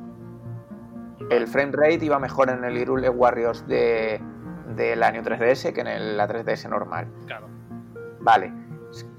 Quitando eso, volvemos al, al Xenoblade. El problema que tenía, que era por lo que digo que son otras las mejoras incluidas en la Switch, que la gente no valorará, pero los que hemos jugado en la New 3DS sí, eran varios. Era un port directo del de la Wii o Wii U, es que no recuerdo bien cuál fue el formato El de la original Wii, el de la Wii. El de la Wii. el de la Wii. El problema que tenía es que al ser un port directo, tú no puedes coger una imagen de 480, que creo que tenía la Wii eh, en pantalla, Sí, 480p, y cascarlos en una pantalla de 4 pulgadas. Porque ¿dónde metes el texto? claro. No lo metes. No se leía. Literalmente no se leía. Madre mía. Con lo cual fue un desastre que no pude ni jugar y lo tengo original. Era Bueno, un juego que estaba muy bien. Pero además volvemos a lo mismo. Tenías el stick ese derecho mm, incomodísimo, con lo cual la cámara la cambiabas en contadas ocasiones. No era cómodo.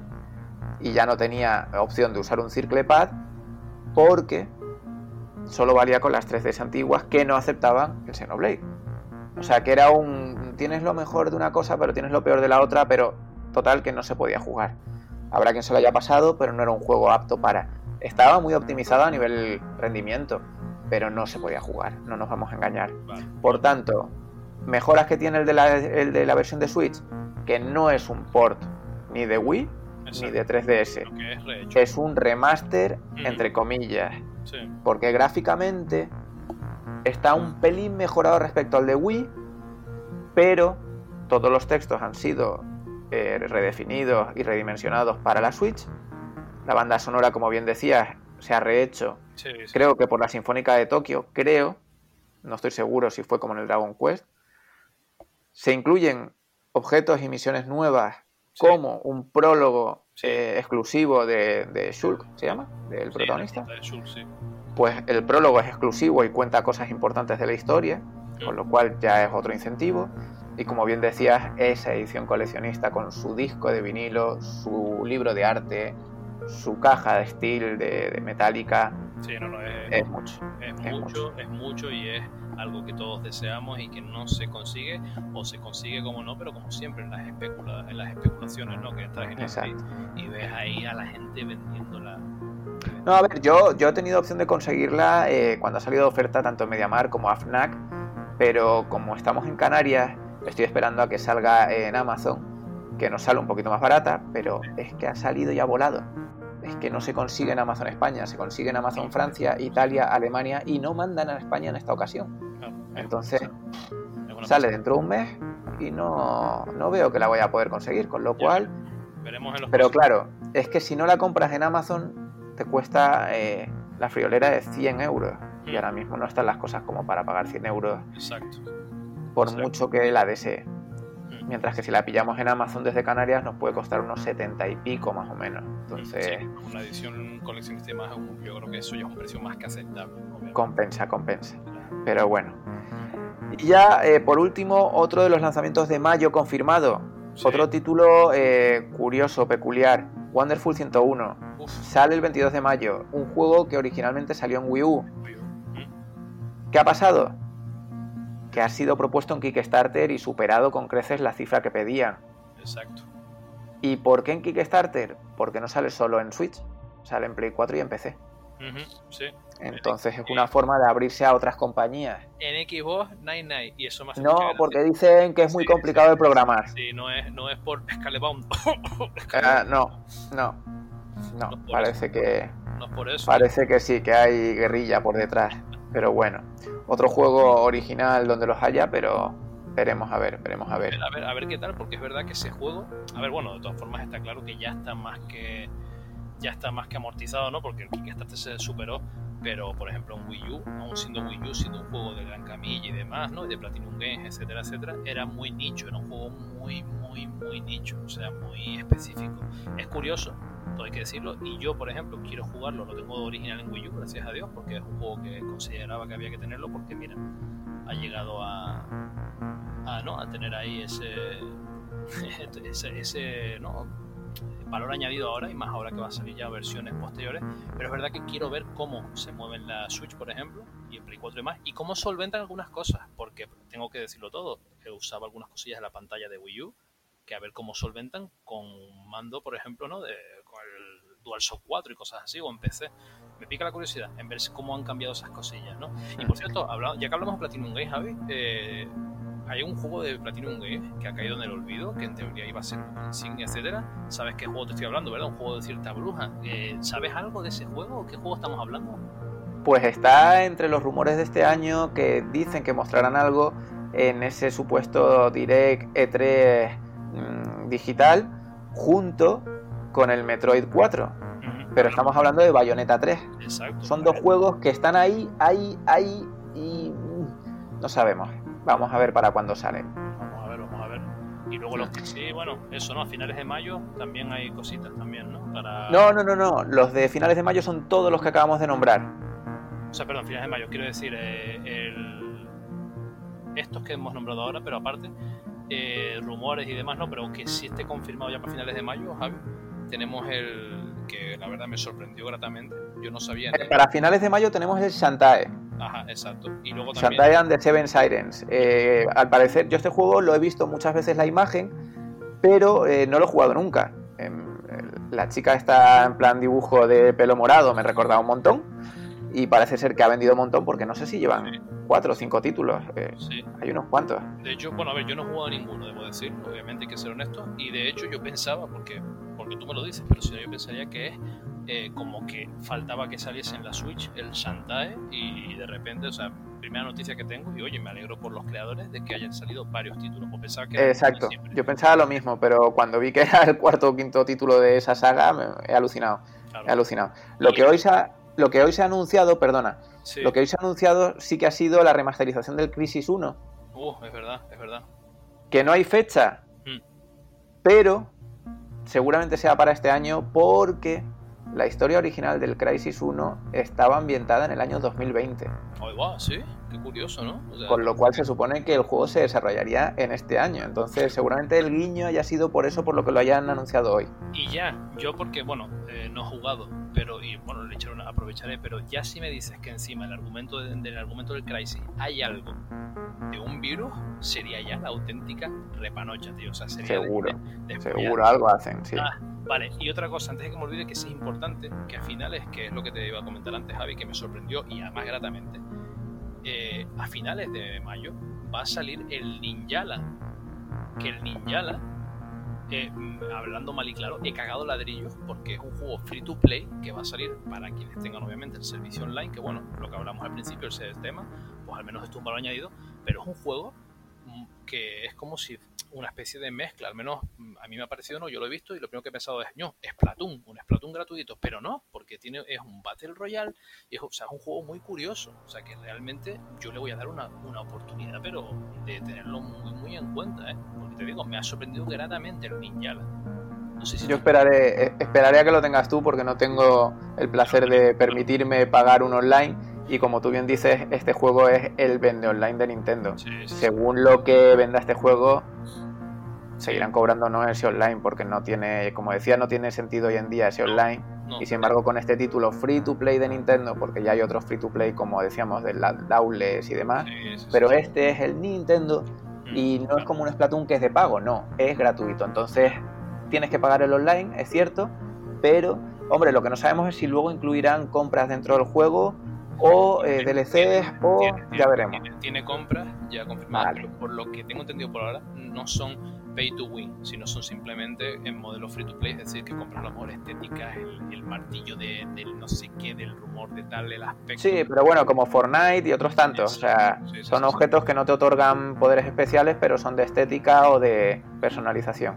Eso vamos, eso tengo entendido, y ojalá que sea así, porque si va a ser un pay to win, pues entonces apaga y vámonos, que es lo que faltaba,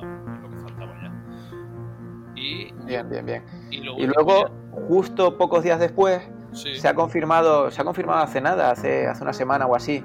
eh, al fin sale la versión de Switch del Outer Worlds de la compañía Obsidian, el 5 de junio. Y se ha confirmado hace poquito porque se había vuelto a retrasar y demás. Sí, de Aunque como bien has dicho tú hace un rato, veremos con el virus dichoso si no tenemos más retrasos. Exacto, porque insistimos de todo esto que os decimos, en teoría, bueno, menos el Ninja, la- que es digital y es algo que, que depende de Nintendo es digital, insistimos, todo lo demás va a depender de criterios, de obviamente que hay que entender la situación y demás, de lanzamientos, distribución, etcétera, y puede influenciar en, en las fechas. Nosotros damos lo que tenemos aquí un poco apuntado.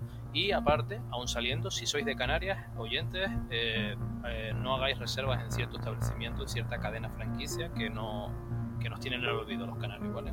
Pero no, algo que debía Por decir. lo menos, por lo menos, siendo justos aunque te hayan hecho polvo, hasta que no acabe el confinamiento. Sí, exacto, exacto. Mientras- Porque no hay, no hay tutía. Eh, lo que llega a Game llega a Game Península, no a Canarias. Canarias no es España. Exacto, pero bueno. Lamentablemente nos tienen más aislados que al resto de la gente que está ya aislada por la cuarentena. Pero bueno. pero bueno. Otro título que llegará supuestamente este año, del cual ya tenemos demo disponible en, el, en la eShop para cualquiera, es el Bravely Default 2.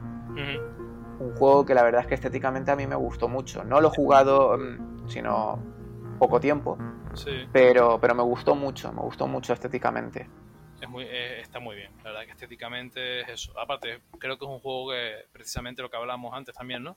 Es un juego muy, muy Switch, por así decirlo, ¿no? Que, que, te, que da gusto jugarlo en, en modo portátil y demás, ¿no? Así, eh, creo yo, vamos. eh, Sí, Bastante sí. bastante cómodo y, y bastante, bueno, pues eso, ¿no? Elegante y demás. sí. Sí. Y ya por último, dos rumores. Uno un poco flojo, un poco eso, muy rumor, Mm, aunque ya está prácticamente no confirmado, pero podría ser, aunque no creo que en Europa. Y es el Resident Evil 3 Remake que ha salido ya para todas las consolas y PC. Bueno, todas las consolas, Rafa, ha salido en Xbox. Sí, sí, también, también. Hubo Vale, Pues para todas las consolas y Sí. PC, eh, pero el tema es que dicen que para Switch saldría en la nube. Pero No hay espera, fecha, pero saldría en la nube. si ese rumor fuese cierto, eh, corrígeme si me equivoco, pero no salió una cutre cosa parecida con el Resident 7 y no tuvo éxito alguno para la Switch. No, con el 2 salió y funcionó muy bien, pero solo en Japón. Pero con el 2 y con el 7 no había, no, no había algo así con el 7. O con, no, el 7 no es verdad. Puede el 7. ser, puede ser. La verdad es que se ve que Capcom está haciendo cosas raras con lo de la nube en Japón, porque aquí ni ha llegado ni llegará. Ajá, no hay- claro. No hay opción. Y por ahora no está confirmado, pero tiene pinta por eso, porque el Resident Evil 2 Remake sí que salió allí y físico no va a salir en Switch, está confirmado. Le pasa lo mismo al Dragon Ball Z Kakarot, que está confirmado por Bandai, si no me equivoco, eh, que no va a salir en, en Switch. No sé si porque no tiene suficiente potencia o no quieren dedicarle el tiempo, no ven beneficio, pero no hay opciones. Y por último, un rumor que yo sé que te encanta a ti, Uh, este, este, vamos, este. del que se dice que en el Nintendo Direct 3 Ujú. se mostrará algo, porque es el aniversario de Mario este año. Eh, no lo sé. No lo sé. Comenta, comenta el rumor que yo voy a ir buscando. Sí, sí, no, el rumor que tenemos, obviamente, que es el que ha hecho, bueno, en mi caso, de hecho, por ejemplo, hablo a título personal una vez más, yo la Switch no la tuve, obviamente, pero yo la vendí y he vuelto a comprarla por lo que está por llegar, entre ellos el Xenoblade, como no, pero este rumor fue uno que me dijo, oye, pues venga, termina de pillarla, porque se rumorea que van a sacar los packs de remaster de Super Mario, los cuales son eh, Javi, corrígeme si me equivoco, pero si mal no recuerdo era Mario, eh, Mario 64, Super Mario 64, ¿no? Sí, Eh, después también estaba el Super Mario, el, el, Galaxy. el Galaxy, iba a decirte Odyssey, Odyssey es el de la, el Galaxy, que vamos, ya solo con estos dos juegos dirías, madre mía, pero Javi, hay más, ¿no? Hay más según ese rumor.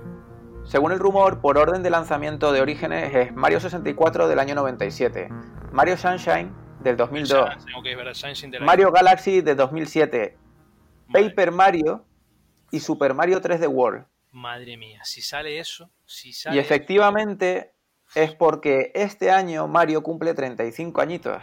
Madre mía, mira, pues mira el fontanero que el pobre se ve que el oficio lo tiene demacrado al pobre, ¿eh? O el bigote. Sí, se debe teñir el bigote porque todavía no le salen canas al jodido. Pero sí, efectivamente, 35 añitos cumple ya nuestro amigo Mario y por eso es por lo que el rumor cobra tanta fuerza pues de que sí que va a salir. Y el tema, la gran duda no es si va a salir o no, porque va a salir.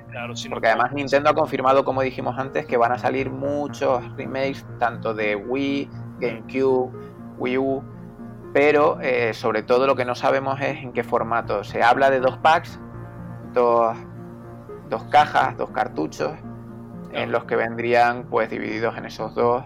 Sí, me Mario, por ejemplo, ¿no? Los, los, primeros, rollo, pues eso, ¿no? El, Sunshine y el 64. 64 en uno y el, y luego ya el Odyssey. Paper y, Paper y, ¿no? y el otro también, a lo mejor, sí. sí. Porque si sí, Galaxy y Sunshine en otro. Sí, porque si lo sacasen individuales todos sería un poco puñeta, creo yo, ¿verdad? O sea, a menos que saliesen un precio más o menos aceptable. Pero imagínate que sacaran cada uno a 59 pavos, tío.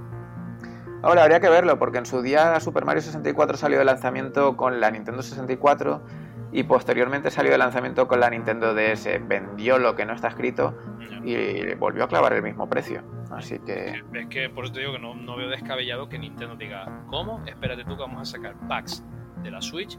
Eh, pues por ejemplo, eso mismo, ¿no? Un pack con el 64, otro pack con el Sunshine, a lo mejor para empezar un poco, ¿no? Para arrancar y digas tú, madre mía, y eso venda lo que no está escrito y luego aparte pues el juego, ¿no? O algo de ese estilo aparte y eso. No, es que no es descabellado, o sea, no lo vería descabellado por desgracia para nuestros bolsillos, que Nintendo hmm. pues, tranquilamente lo haga. Y por cierto, para reforzar un poco la confirmación de esta bomba por el cumpleaños de Mario, mm, destacar que ya Nintendo hizo algo parecido en el 30 aniversario. Sacó el Mario Maker. Mario Maker, ¿no? Cuando cumplió hace cinco años exactamente.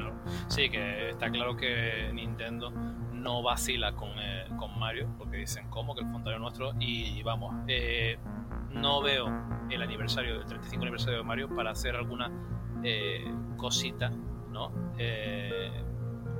Pequeñita de, no, tipo pues un skin especial para el Smash Bros, no sé cuánto, no, no, o sea, lo que dices tú, ¿no? Ya que es el aniversario, ¡Bumba! Megatones, vamos a lanzar eso, ese recopilatorio, que es un rumor que, insistimos, esto es un rumor, pero rumor porque lo dicen, pero es el típico rumor que está sonando y que es cierto, que no hace falta ser un insider ni nada porque es lógico. Con pura lógica, pues yo creo que, que está claro.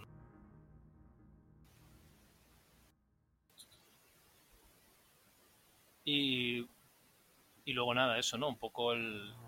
Eh, que yo creo que realmente no, que me, digo, los de los insiders, es que me quedo un poco así, Javi, porque lo de los insiders es algo que me, me quema, ¿no? Pero no, sé si, yo creo que no es momento de hablar ahora de eso, pero porque es que te digo, me, me, pongo a pensar y dices tú, bueno, pues puedo jugar a ser insider, lanzo cualquier bobería, ¿no? Cualquier, o no bobería, si lanzamos una teoría, digo que, o, incluso te lo digo a ti, tú lo publicas en Reddit o por ahí, rollo fuente y tal, un poco de eso, que es cierta, oh, mira, tenía razón, que no es cierta, ah, bueno, pero, ¿sabes?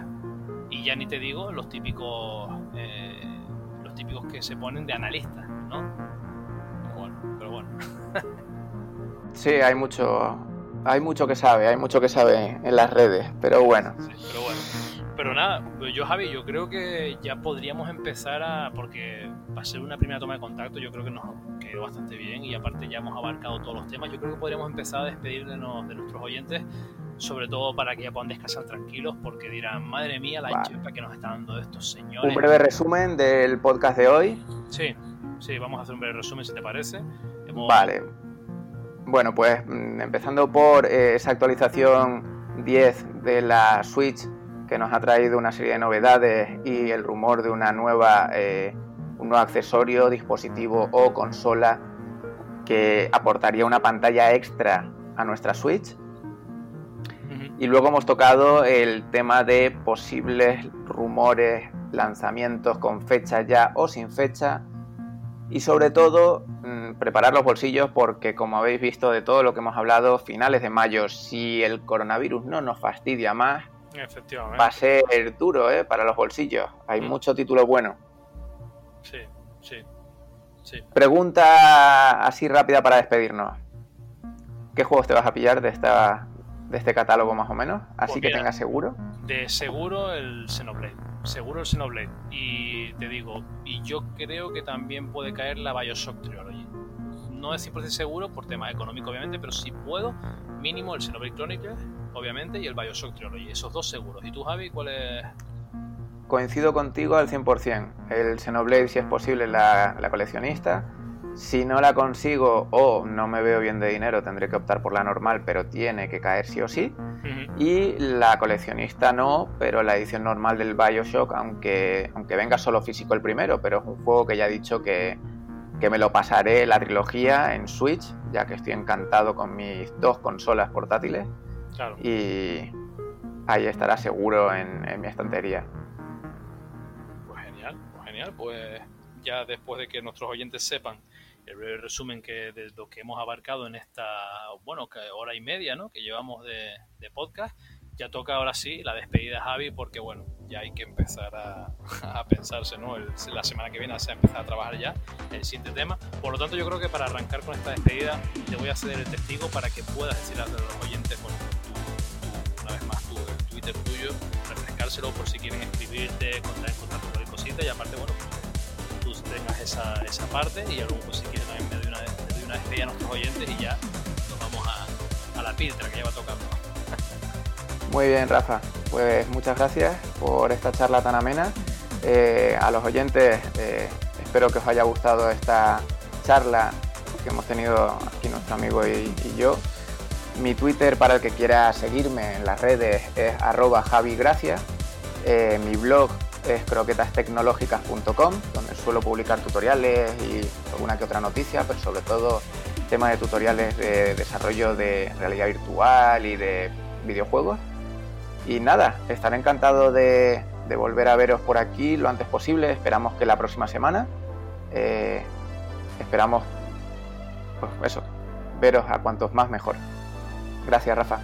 A ti, Javi, efectivamente. Pues nada más chicos y chicas, eh, esperamos que os haya gustado, que hayáis disfrutado con este podcast. Lo dicho, nos estamos iniciando en esto, os pedimos disculpas ya de antemano si os ha sido un poco eh, en algunos momentos más pesado de lo habitual, pero os prometemos que estamos mejorando, que esto es un proyecto con el que estamos arrancando, pero que tenemos especial ilusión y yo el primero que por fin eh, he conseguido darle caña al asunto, porque Javi llevaba tiempo detrás, como decía al todo esto Así que este es el primer podcast de la primera temporada, no va a ser el último, prometemos mejorar y recordad que estamos ahí para cualquier cosita. Yo soy Duel M y me despido, os mando un saludo a todos y a todas, os agradezco que estéis ahí y recordad cualquier cosa, cualquier tema que queráis sugerirnos, sin lugar a dudas, estamos por las redes sociales, entrad en contacto. Gracias y hasta el próximo. Adiós.